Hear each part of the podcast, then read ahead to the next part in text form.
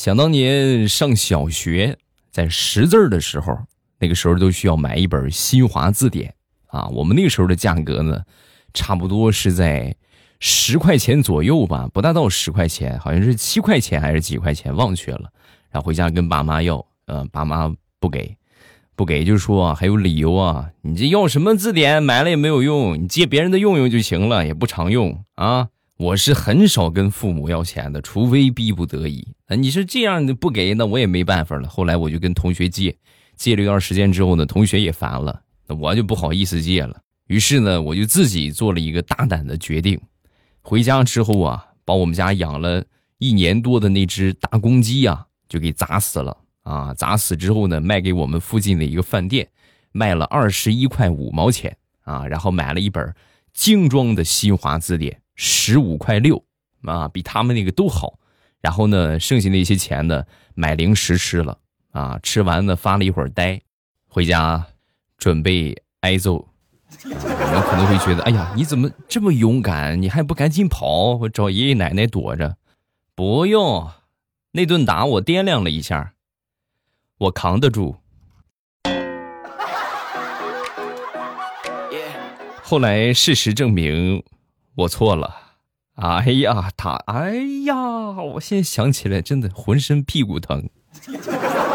马上有未来，周五我们又见面了，开始我们今天的节目。我还是你们的未来欧巴，说一说小时候的一些事情啊。小时候住农村嘛，家里边都是那种围墙的那种大院啊。有一回调皮捣蛋，让我爹给抓着了，抓着我之后呢，就打我。啊！我妈嗖的一下从屋里边窜出来，我以为我妈要护着我啊，结果万万没想到，她径直跑向大门那个地方，把大门反锁起来，怕我跑了。那是我人生当中第一次真切的体会到，什么叫做关门打狗，太难了。后来在上学学成语，还学到了一个。瓮中捉鳖啊，这几个词汇呀，我都特别的有理解啊，因为就是亲身的体验过嘛啊哈。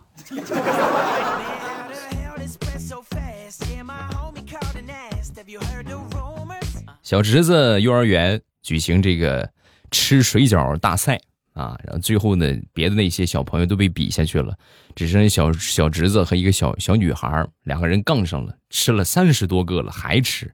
最后老师逼的实在没办法了，把这个碗一夺，啊，宣布小侄子是第一名，才善罢甘休啊。据说后来是我哥背回去的，背回去之后呢，小家伙撑着躺在床上直哼哼，嗯哼哼哼哼，当时我哥看到他说了一句话：“哎呀，这个智商和情商，真他妈的随我呀。”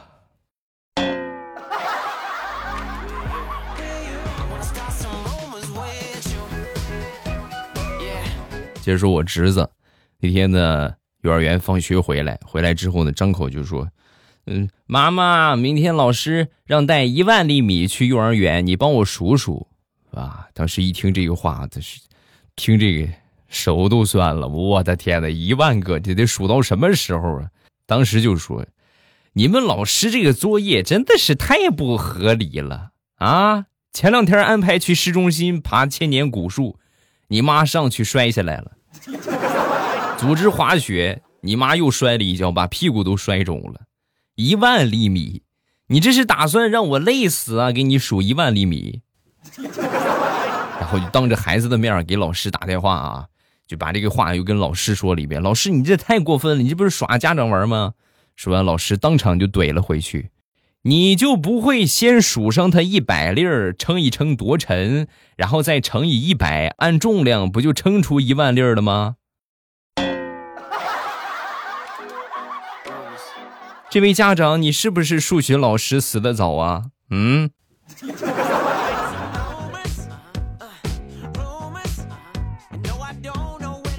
有的时候啊，智商高啊，很聪明，也是一件好事。你比如我发小。他的初恋，就是因为他的高智商和高情商得来的。有一回上课，上初中的时候啊，发现他这个同桌呀，裙子上有一丝血啊。当时呢就很疑惑的看着他，然后那女生呢也很不好意思，小声就跟他说：“我那个什么来了，然后你看你能不能去帮我买个那个啥啊？”当时就就就，哎呀，这一下这个问题难住了。首先正在上课，对不对？你说这这怎么出去呢？这是个问题呀。然后他冥思苦想了一下，有答案了，低下头，攥起拳头，对着自己的鼻子啊，咣就是一拳。瞬间，一股暖流喷涌而出啊！鼻血，哎呀，就是呼呼的往外出。然后赶紧举手，老师，老师，我那个什么流鼻血了，我我去超市买买买包纸巾。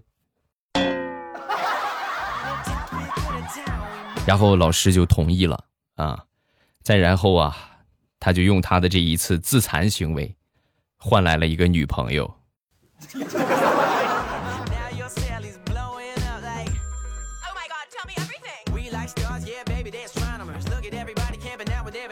相比他来说，我就没那么聪明了。但是呢，傻人也有傻福。再说我的一个事儿啊，有一回啊，我这个一个人在外边溜达，放了学之后溜达溜达，就到了我们村西头啊，有一块荒地，在那个地方玩。玩了一会儿之后呢，我就发现有一个大叔啊，在那个草丛里边蹲着，感觉他挺寂寞的样然后我就主动和这个大叔聊天，聊了得有。挺长时间的，一下午啊，一直聊到天黑啊，眼看着天快黑了，我说：“大叔，我饿了，我回家吃饭了。”啊，这大叔有点舍不得我，给了我两个馒头让我路上吃，我也很感动啊。回家了，回家之后呢，跟我妈说这个事儿，你真是傻人有傻福啊！你知道那个人是干什么的吗？劫道的，专门偷小孩的。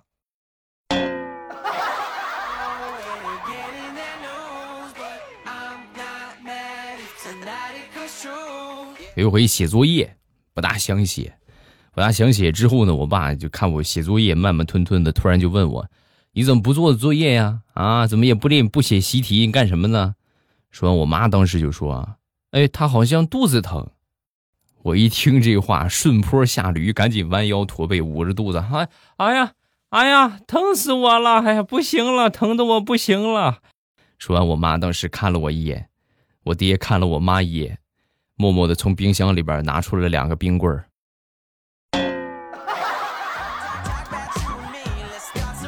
我妈很感激的说：“哎呀，孩子正愁就两个冰棍儿，不知道怎么分呢。你看现在好了啊，你就不用吃了啊，妈妈和爸一人一根儿。”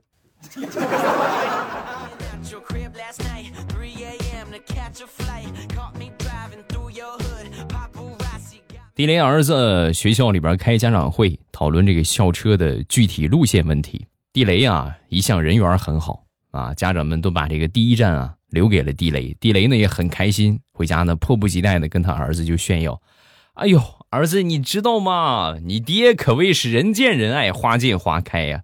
我们今天去讨论校车路线问题了，所有家长都放弃了第一站啊，把第一站毅然决然的留给了咱们，怎么样？厉害吧？”啊，开心不开心？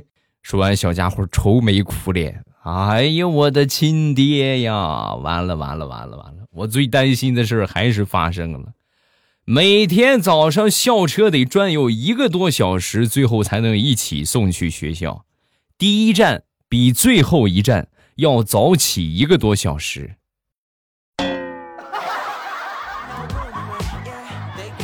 亲爹呀！你让那些家长集体把你给坑了。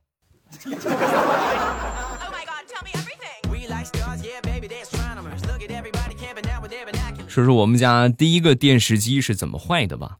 那时候在家里边看电视剧啊，自己一个人，小时候也不懂事嘛。电视剧里边啊，有一个人就是很可怜啊，一边爬一边往前拼命的就喊：“水水，我要喝水。”我从小啊就是一个很心软的人，看不得这种场景啊。于是我就去厨房里边，舀了一瓢水回来之后呢，拿个小板凳放到这个电视前面，踩着小板凳啊，然后呢，冲着这个电视，哗，喝吧啊，不够我再给你舀一瓢。怎么说呢？虽然我很心软。但是，我爹打我，可是一点都不心软呐。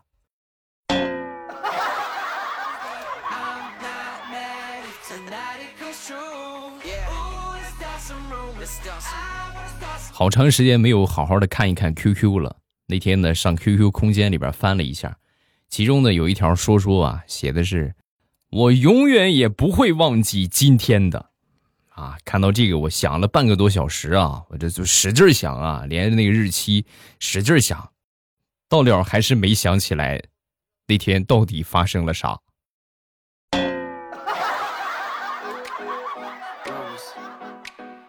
你们有没有这种情况？你们也可以去翻一翻自己的空间啊，或朋友圈看一看，你会发现你发过很多那种你自己都不知道你发了什么的话。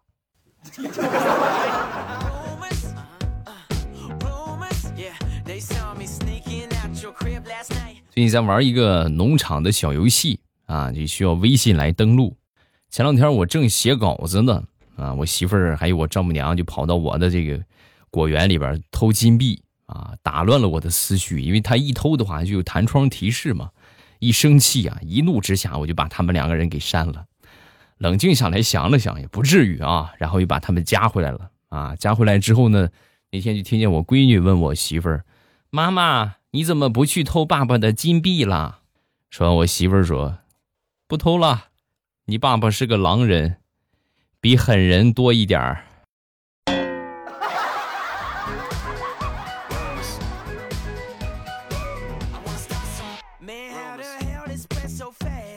那天和我们公司新来的同事小张去酒吧里边喝酒啊，那哥们呢？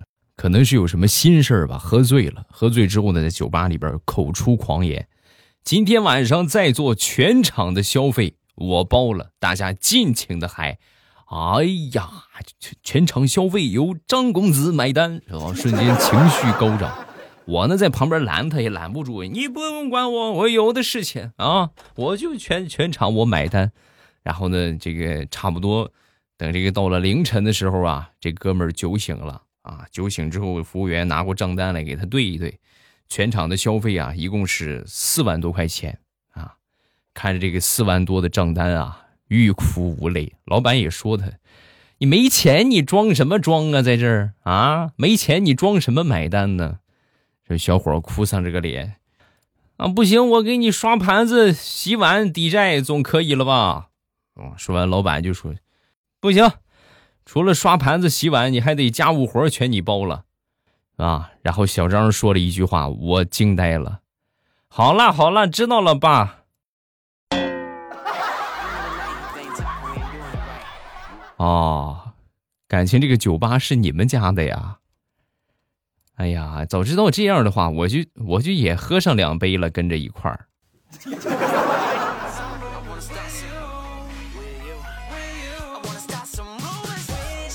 那天逛商场，看上了一件皮夹克，这个还挺不错啊，毛茸茸的啊，穿上的也挺暖和的。等我从试衣间里边出来之后呢，我就看我媳妇儿看我的眼神怪怪的。我当时很开心啊，你说实话，是不是感觉我有一种就是那种神仙哥哥下凡的感觉？惊呆了吧？啊！说完，我媳妇儿说：“那个老公，我可以说实话吗？”说说实话，尽管说实话，没事儿你使劲夸我能受得了。嗯，老公你挺像座山雕的，那你等什么？还不过来拜见三爷？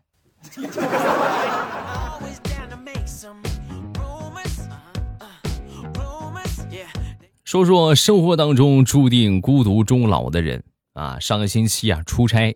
在这个车上听到了如下的一段对话，这个男的很大声的就说：“啊，你坐到我的位置了啊，很大声啊，你坐我的位置了，是吧？是一个姑娘啊，然后这姑娘啊对他就说，就很很很柔弱的样子，那个那个那个哥，我有点晕车，我想靠窗户，可以吗？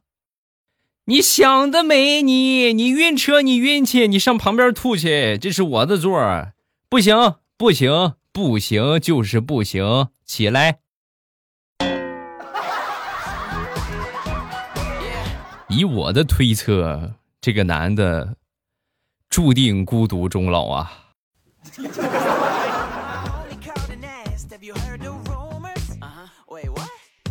不过这种随便占座的行为啊，也是挺不好的，对吧？你说你自己都有座是吧？你也实数都有座位号，你坐错了也不大好啊。我那回坐大巴车也是，都是按照座位号来找自己的座位。有一个妹子呀，正巧就坐在我的那个座位上了啊，在那闭目养神的闭着个眼，看着有些不开心啊。但是明明这个号是我的呀，是不是？你说你坐我号，我坐哪儿去？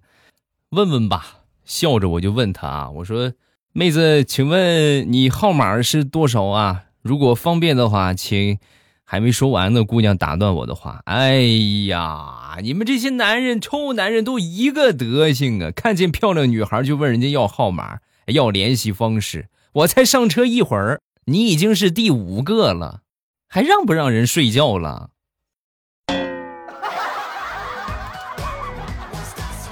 呵，你他还有理了啊！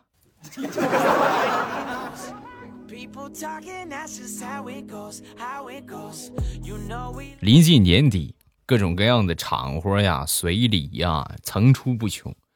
也不知道从什么时候开始的，以前的时候啊，正常随礼就三件事红白喜事还有就是乔迁，对吧？就这些，别的就没有了。现在呀，孩子考上学了。啊，过生日的、买车、开业，就凡是就是没有说他们不能摆酒席的，就但凡能摆的都摆啊。反正是吃酒席就得随份子。那天呢，我中午又去吃酒席去了。我们一个好朋友啊，我们一个同事老梁啊，买车了，老地方酒店，在那个地方呢，这个摆了一桌酒席。在吃饭的时候啊，饭前也没看见新车。随大溜呗，就吃呗，是吧？进去之后呢，然后随了礼，随完礼，吃完酒席，吃完酒席，大家都喝的挺高的，东倒西歪出来啊。出来之后呢，看看你那个新车呀，啊，你不买新车了吗？看看新车。然后老梁从远处推着一辆电动车走过来了，车头上挂着个红布，一问才知道，感情是刚花六百块钱买了辆二手的电动车。咱们正好这顿酒席就当散伙饭吧，好吧？以后就是谁也别来往了啊！哎呀，我的天，要了亲命了！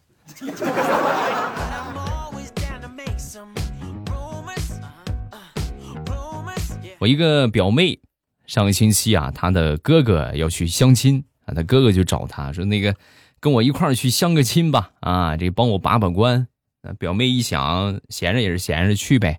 到了那儿之后呢，哎，双方。哎，还挺印象都挺好啊，然后呢，互留了联系方式。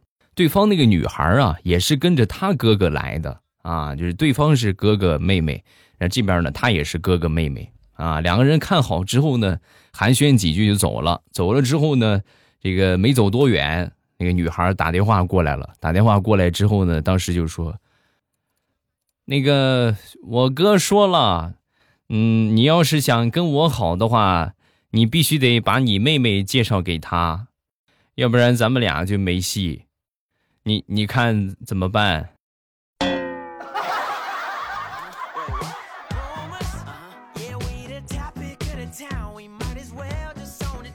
这年头啊，奇葩是一个比一个多。那天我们一个女同事准备离职了啊，就说这个。哎呀，干不了啦，这工作养不活自己呀，啊，实在没辙了，我就准备出去和我老公做生意了。但是呢，家里边还有一个小孩，没地方处处理，怎么办呢？这很明显，这是准备找人接盘呢，就开始到处扫啊，看看有没有人能替他代养的。就在他目光即将接触到我的时候，我赶紧先发制人，别看我，别看我啊！我连自己我都快养不起了，姐姐，饶命吧，姐姐啊！